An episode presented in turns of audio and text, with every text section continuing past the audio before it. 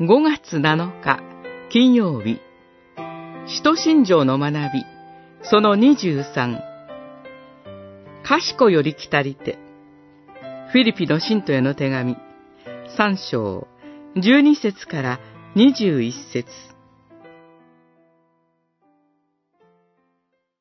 しかし、私たちの本国は天にあります。そこから主イエス・キリストが救い主として来られるのを私たちは待っています。三章二十節キリストが神の右に着座された現在の状態から、使徒信条は未来についての告白へと進みます。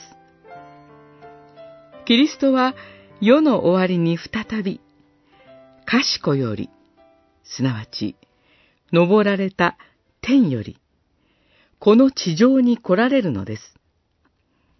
教会は、このキリストの再臨の希望を抱いて歩んでいます。いつキリストが来られるのかはわかりません。そのため、再臨の約束を忘れてしまいそうになったり、噂に惑わされて、偽のメシアに騙されてしまいそうになったりする危険もあります。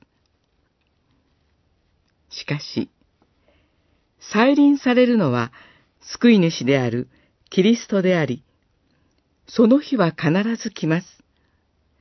私たちは確かな約束を与えられているのです。そもそも私たちの人生にはいつか終わりの日が来ます。それがいつであるかはやはりわかりませんが、その日に備えて生きています。同じように私たちは何よりもキリストの再臨の日に備えます。キリストがいつ来られてもよいように、信仰に目覚め、生活を整え、そして、喜びと希望を持って、まらなた、主よ、来てください、と祈りつつ歩むのです。コリントの信徒への手紙1、16章22節